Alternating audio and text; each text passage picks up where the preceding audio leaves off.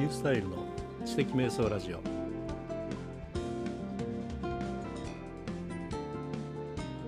第20回目の今日は黎明期会です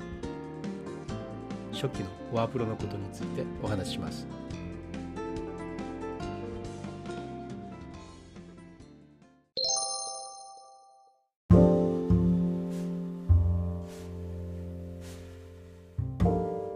はい始まりました、え第20回は黎明期会です。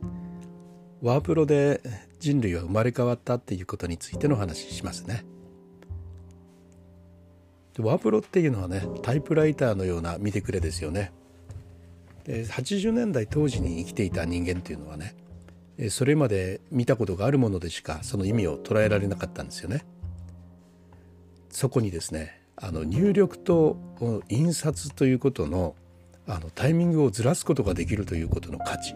それなのがねワープロにあるなんていうことはね全く分からなかったんですね。そんなすごいものだと思わないでゴワゴワとキーをね打っていた、まあ、1984年ぐらいですか。保存ができないというそういうことのね意味すらね分からなかったんです。ということでですね、えっと、驚愕のね、えー初期のワープロは保存できなかったというそういうことについてお話をしたいと思います。で保存ができないっていうことをですねこう意味不明じゃないですか？聞いていらっしゃる方は。保存ができないならじゃあなんで打つの？と思うわけですよね。1984年頃までの、まあ、ワープロですポータブルワープロはですねフロッピーディスクドライブがねついてなかったんですよ。でですねあのまああのいわゆるパソコンタイプですね。CRT がバンとついた。パソコンタイプのね、えーワープロっていうのはね当時まだあったんですね。見てくれがパソコンですね。でそういうようなのはね80万とか90万とかいうようなことをねしてた時代だったんですからもうそもそも私たちの生活に何の意味も縁もないものとして見向きもしてないんです私たちがね。ところがそのポータブルワープロというのが出てきた、えー自分たちの、生活の中に入ってきたんですがその時代のあのポータブルワープロには保存がなかできなかったんですよ。まあその時にですねそれを買った、まあ、私たちのリーダーの先生がおられました。その方がねこう言うんですよ。ワープロ買ったけん家に来てみやい。なんだかね恐ろしい誘われ方ですよね。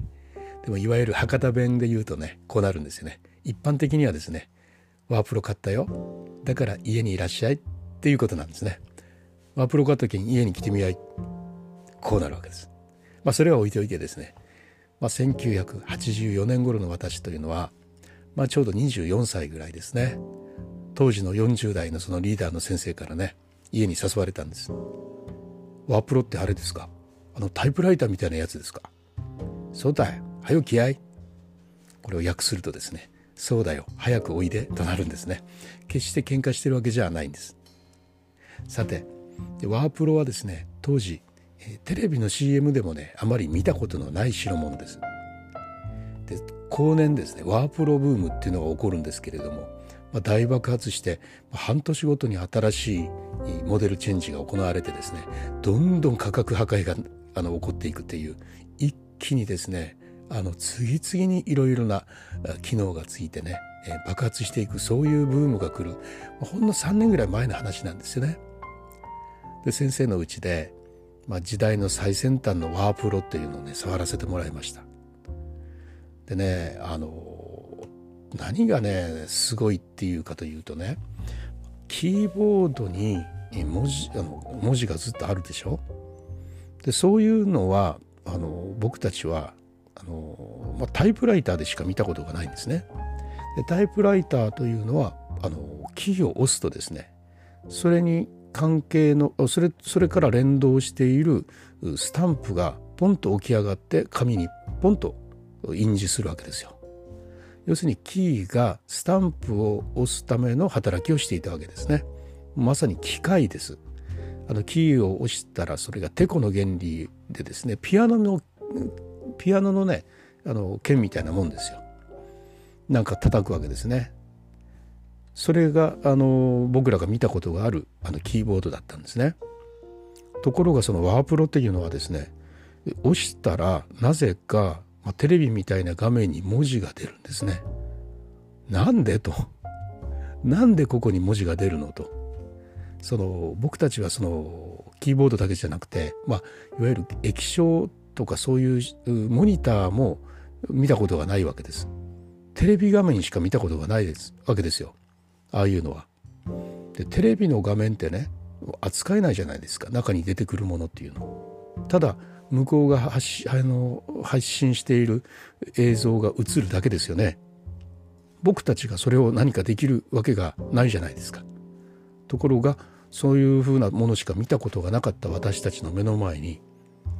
キーボードのキーを打ったら文字が出るというその理解不可能なことがね起こるわけですよね。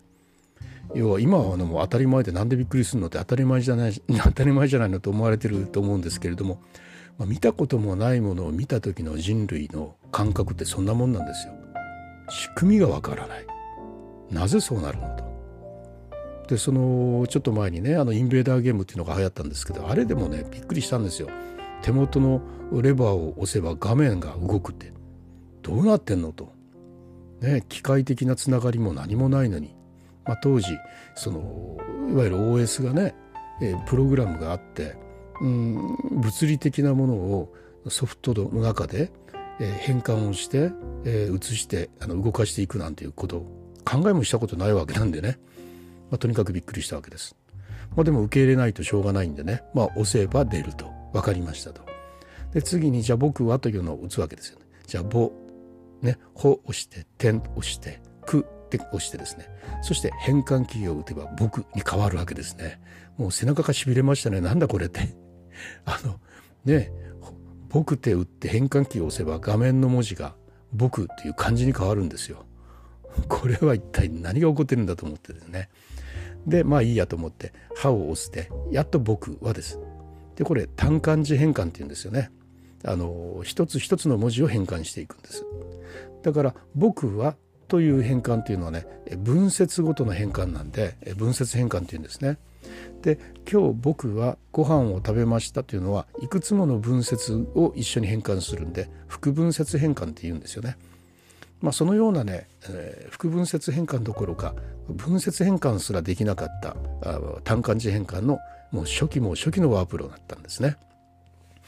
で僕はですね、まあ、1行ぐらい書くのにね10分ぐらいかかったと思いますだってキーボードなんて見たこともないんでどこにどのキーがあるかなんて分からんし当時ですねあのあいうえおみたいなあのあれ今のような字数の並べ方じゃなくて、まあ、あいうえお書きくけこというようなね確かそういう並び方になってたと思うんですけどもそれでさえね分からなかったんですよね。でまあ10分ぐらいかかったと思いますね。でねあのまあでもねディスプレイがねあの大きなねあの CRT の画面 CRT というかね今のようなね大きな画面じゃないんですよ。当時のポータブルワープロっていうのはねディスプレイがね1行か2行ぐらいしかないんです。1行か2行ですよ。その画面大きい画面に何行も打てるようになるっていうのはそれから5年も6年もしないと出てこないんですよね。まああのそれがその当時の最先端だったというわけでそれだけでもすごいと思ってたわけですけどもまあそれでもね自分が打った文章っていうのがねやっぱ活字としてですね、まあ、電子的にディスプレイに表示されている本当にすごい体験をねその時しました。でね未来を感じたんですよ。人類すげえと思ったんですね。そう思いましたよ80年代の最初頃ですね。でね僕は何とかかんとかと1行書いたんですね10分ぐらいかかって。すごいなと思ってね次に思ったのはでこれどうすんの？ということだったんですね。でこれどうすんのと。そうですよね僕はなんかご飯を食べましたみたいなことを打ったと思うんですね。そうするとですね先輩がですね得意も得意のような顔をしてですね、えー、印刷と書いてあるキーを押したんですね。するとなんかギーという音がして後ろの方からねその文字が印刷されて出てくるんですよ。まだ当時はね16ドットというねとんでもない低解像度の文字ですよ。縦横16です。まあ、印刷用に使えるようになったのはだいたい24ドットになってからなんですけど、まあ、16ドットなんていうのはねもう漢字とかねあの 例えばお日様の日と目玉の目とかいうかねほとんど変わらんみたいなねそういうようなあの印字ですのでねほぼ使い物にならないんですけど、まあ、でもねすごいと今表示されているものが印刷されて出てくるんですよ。考えられないですよねそういうようなことっていうのは見たことないんだから。なんでそんなことなんのと。でね例えばですねまあ鉛筆とかボールペンっていうのは、まあ、書いてそのままそれが文字になるんじゃないですか。ところが鉛筆とかボールペンとかそんなものを使わないで紙に文字を生み出せるといういやもうね何と言っていいのかね分からなかったですね。まあ、こういう経験というのはですねもうタイプライターの国っていうのはまあ経験済みなんですけども、まあ、それでもねスタンプでポンポン文字を打つんで直接的に文字を書いているというのとそう変わらないんですよ。紙に書いてもそれをスタンプで押してもリアルタイムで文字を打っているというのはねそう同じようなものなんですね。ところがですねワープロって書くことと印刷することとかね時間的に完全に分かれてるんですよ。こういうこと考えたことあります？タイムシフトですよ。ワープロだったら時間の差をね生じるさせることができるんですよ。タイプライターだったらこうはいかないですよね。今打って今印刷ですから。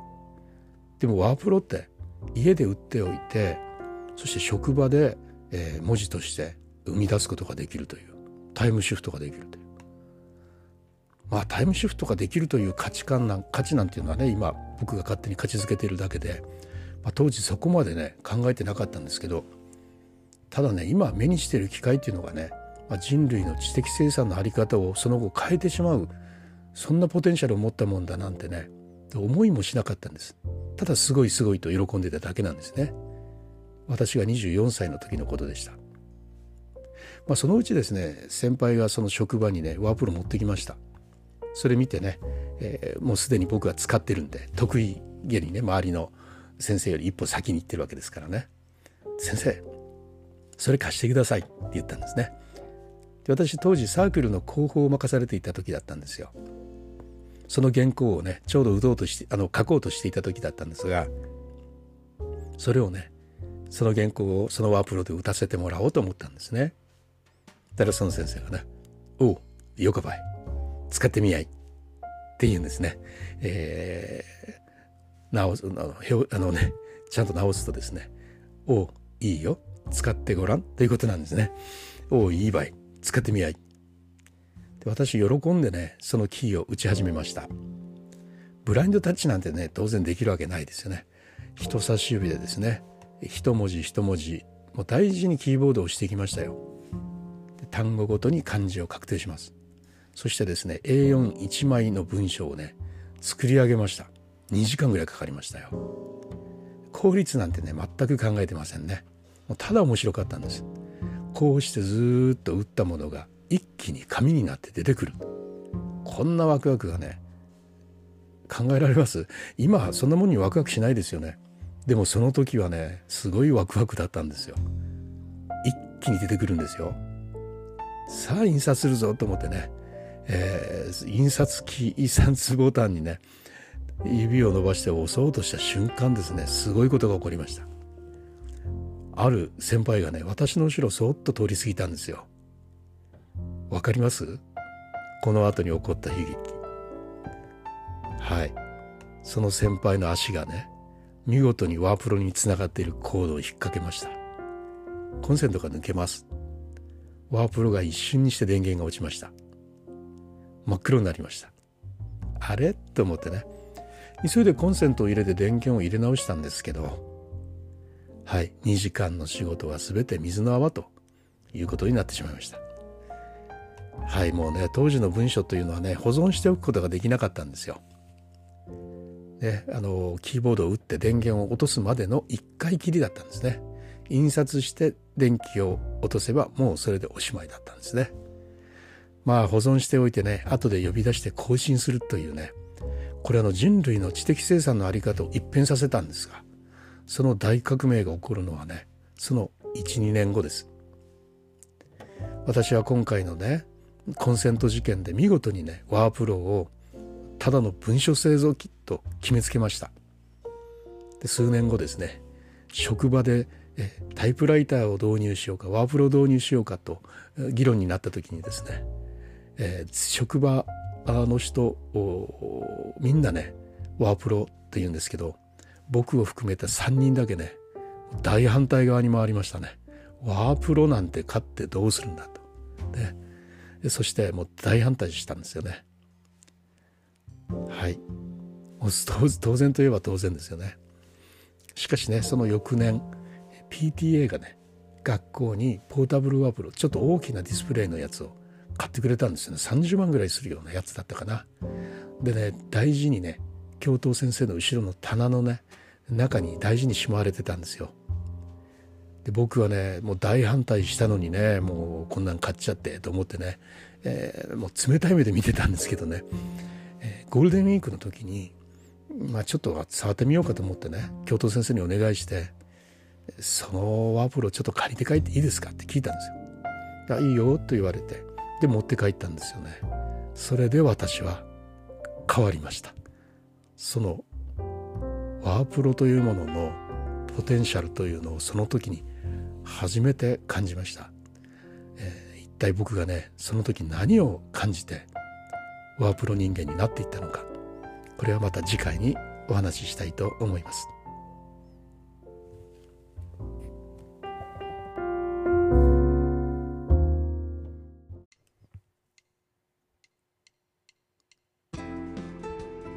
はい。第20回黎明機械初期の保存できないワープロの話はいかがだったでしょうか。私はその時に大のワープロ反対派に回ったんですけれどもその後学校に買ってもらったポータブルワープロを家に持って帰ってその人類の知的生産の在り方を変えてしまうそういう経験をしました。次回はそのことについてお話をしたいと思います。それではまた。